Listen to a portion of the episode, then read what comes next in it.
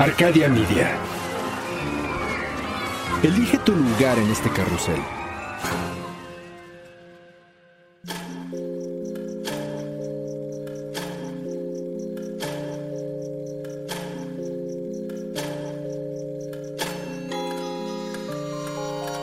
Cuando la oscuridad es interrumpida por tres campanadas, la intersección del día y la noche se transforma en un umbral listo para ser cruzado. Es aquí donde todo lo que existe se conjuga simultáneamente en pasado, futuro y eso que llamamos presente. Infinitos, sombras, imágenes. La realidad y aquello que no existe. Cierra los ojos, abre la mente. Sé bienvenido a Sapiens Arcana.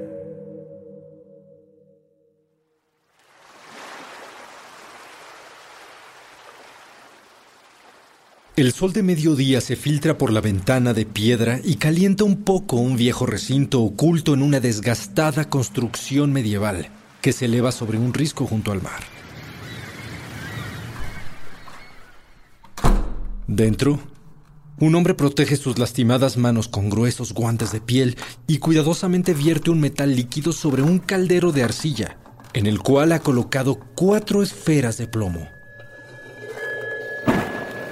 El metal al rojo vivo funde todo a su paso. Más tarde, el caldero es colocado dentro de un horno especial al que él y sus discípulos han llamado el horno de Atanor. El experimento toma unos minutos. Vapores inusualmente coloridos y absolutamente tóxicos emergen del horno. Pero el hombre ya se ha acercado a la ventana para no respirarlos. Evidentemente, está acostumbrado a ellos. La tarde se retira mientras el nuevo metal se enfría, hasta que llega el momento de realizar la prueba final. Meses de esfuerzo, trabajo, de investigación, pruebas, prácticas, frustraciones y esperanza culminan en este último intento por lograr lo que miles de estudiosos de esta disciplina anhelan lograr. El milagro de la transmutación. El hombre revisa el resultado del experimento. La transformación no sucedió. El metal resultante no es oro. Podríamos pensar que el fracaso llevaría a este hombre a un estado de frustración. Pero él solo desecha los viejos materiales, hace anotaciones en uno de sus libros, enciende las velas y vuelve a trabajar. Hoy es un día como cualquier otro en la vida de un alquimista.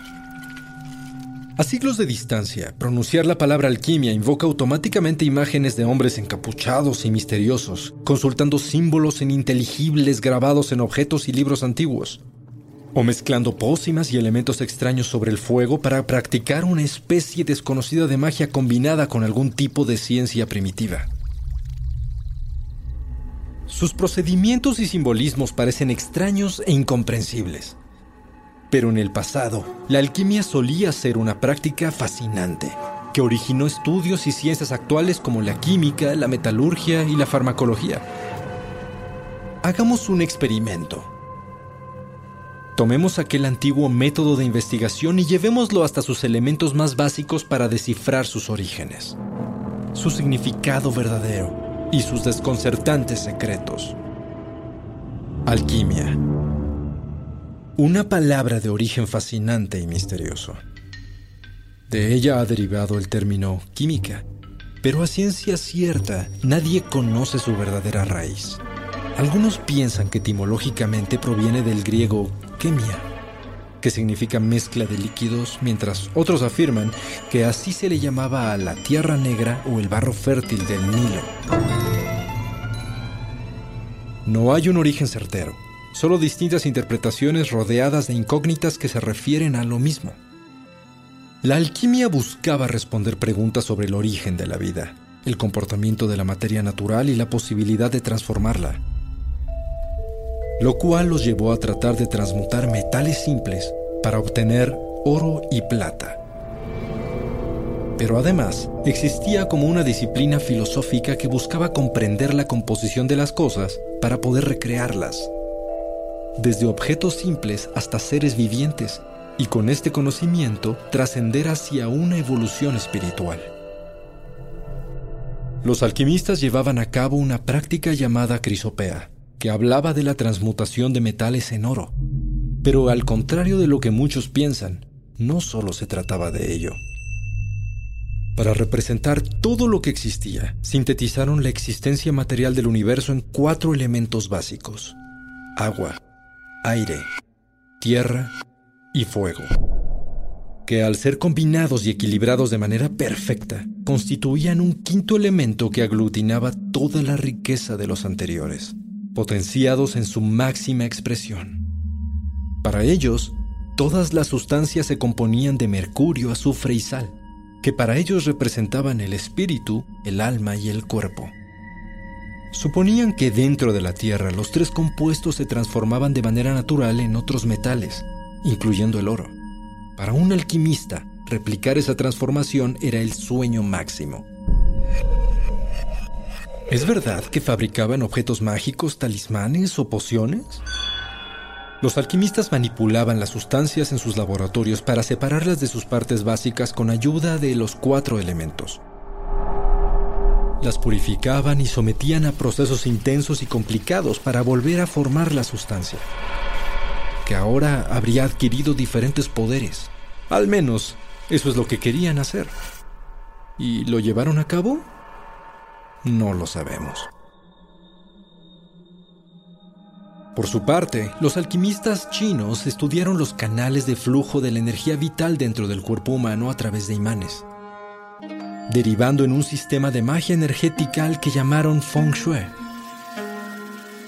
Por cierto, su trabajo alquímico los llevó a la invención de la pólvora. Y buscaban el secreto de la inmortalidad, o Waidan. Un alquimista debía realizar grandes esfuerzos de experimentación pasando por intentos fallidos, eternidades de cálculos y reconfiguraciones. Exploraban la naturaleza de la realidad buscando ser ellos mismos creadores del universo. Una de las más importantes tareas de todos los alquimistas fue la búsqueda de uno de los objetos míticos más famosos de la historia. El año es 1721. La ciudad, Florencia, Italia. Un maestro alquimista muestra a sus nuevos discípulos un talismán de oro con más de mil años de historia. Fue creado por Hermes Trismegisto, a quien los iniciados consideran el padre de la alquimia. Se decía que él conocía la historia incluso anterior al gran diluvio y que llevaba en sí el poder combinado de Thoth, el dios egipcio de la sabiduría, y de Hermes, el mensajero de los dioses griegos. Hermes Trismegisto marcó este amuleto con símbolos arcanos que representan los principios de la alquimia: género, causa y efecto, ritmo, polaridad, correspondencia, vibración y espiritualidad. Los discípulos observan el amuleto con atención y admiración, pero el maestro los mira con intensidad, porque el primer paso de su educación es impulsarlos a cuestionarse, a trascender lo evidente, a ver más allá de los colores, brillo y forma de la materia para buscar el secreto de su existencia. Los discípulos manipulan el amuleto hasta que uno de ellos coloca sus dedos cuidadosamente sobre los símbolos en posición de una constelación asociada a Mercurio. Y súbitamente, el amuleto se abre. Dentro de él, docenas de nuevos y misteriosos símbolos alquímicos aparecen rodeando una piedra de color rojo brillante con destellos dorados. Esta es la representación de una de las grandes misiones del alquimista, la búsqueda del elemento perfecto al que más tarde llamarían la piedra filosofal. Mucho se ha hablado de esta mítica piedra, una sustancia que simbolizaba la perfección absoluta, la iluminación y la felicidad. Con este elemento misterioso se podría transformar cualquier metal en oro, y según las enseñanzas antiguas, hasta alcanzar la inmortalidad. Se dice que con solo tocar la piedra filosofal, los elementos serían transformados a un estado de perfección. Cualquier metal se transformaría en el metal más perfecto. el oro. De esa manera, un ser vivo se libraría de enfermedades y el envejecimiento. La gran obra. Así se llamaba el trabajo de producir la piedra filosofal. 1420, París, Francia.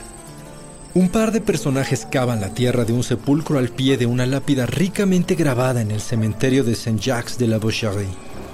Han recibido la orden de exhumar el cadáver para realizar una investigación. Sin embargo, los hombres tienen otras ideas en la cabeza, ya que el cuerpo que se encuentra desde hace dos años en el ataúd que acaban de desenterrar pertenecía a un escribano famoso y rico, e indudablemente su tumba estaría llena de objetos de valor. Se apresuran a terminar de sacar el féretro y deben registrarlo antes de que lleguen quienes ordenaron la exhumación. Con premura colocan sus herramientas para liberar la tapa de la caja y con mucho esfuerzo logran abrirla. La sorpresa y el desconcierto dan paso a un esbozo de horror, porque la caja polvorienta, desgastada y lúgubre está vacía. ¿Dónde está el cadáver? Las expresiones de asombro a sus espaldas anuncian la llegada de otras personas, quienes están igualmente sorprendidas y horrorizadas. Entonces, ¿las historias que cuenta la gente son ciertas? ¿El alquimista Nicolas Flamel logró alcanzar la inmortalidad? Porque él no está en su tumba. La historia cuenta que este escribano, copista y alquimista francés encontró en 1355 durante la Guerra de los Cien Años un escrito alquímico que cambió su vida para siempre. Pasó décadas tratando de descifrarlo. Consultó a docenas de estudiosos de la cábala, historiadores y místicos, hasta que un anciano rabino identificó el libro y a su autor. ayudó a Flamel a comprender el lenguaje e interpretar su simbolismo. Pudo entonces descubrir los misterios iniciáticos a los que miles habían intentado acceder. Flamel declaró que el 17 de enero de 1382 había logrado la primera conversión real de mercurio en oro. No lo creyeron. Pero está sentado en los registros municipales de París que antes de su supuesta muerte, Nicolas Flamel y su esposa Pernelle financiaron tres capillas, siete iglesias y 14 hospitales. Incluso el mismo rey Carlos VI de Francia le solicitó aportaciones de oro para las arcas reales, algo totalmente imposible de lograr para un modesto escribano. Pero no para un alquimista que había encontrado la piedra filosofal y con ello dominado la crisopea, es decir, la transmutación de los metales. Después de encontrar su tumba vacía, los rumores crecieron. Incluso hubo personas que reportaron haber visto a la pareja en lugares distintos como la India o Turquía, mucho tiempo después. Decían que ambos tenían un extraño tono dorado en la piel y que se mantenían sin envejecer aun cuando habían pasado ya más de 20 años. Inclusive cuatro siglos después, se llegó a contar que un hombre se apareció en los cafés de París afirmando ser Flamel y ofrecía revelar los secretos de la piedra filosofal.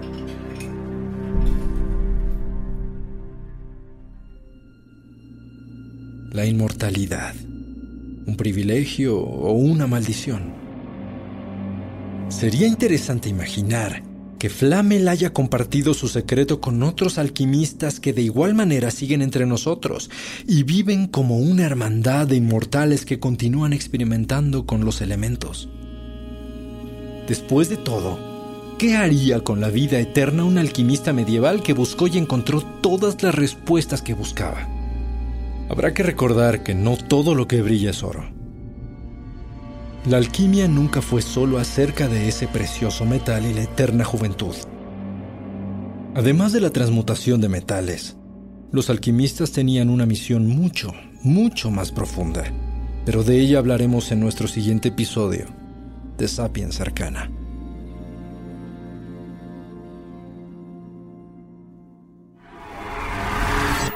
El umbral se cierra hasta que la luna lo vuelva a abrir. Mientras tanto, abre los ojos y asómate en las grietas del espacio y el tiempo.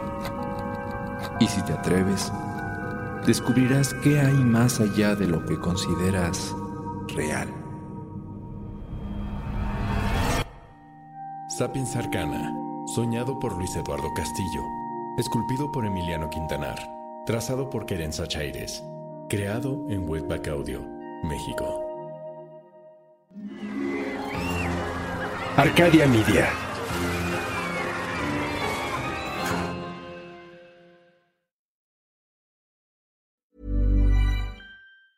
Do you want the criminally good stuff? AMC Plus has true crime with a twist. Think your community is safe? Join Hillary Burton Morgan as she details shocking crimes from small town America in True Crime Story that couldn't happen here and uncover cases where the outcomes are more than meets the eye with the all new True Crime Story Indefensible. Plus, don't miss the exclusive AMC Plus original drama, Kin, a show critics have called the Irish Sopranos, and experience the beginning of the end of The Walking Dead. Available ad free and on demand. Sign up today at amcplus.com. AMC Plus, only the good stuff.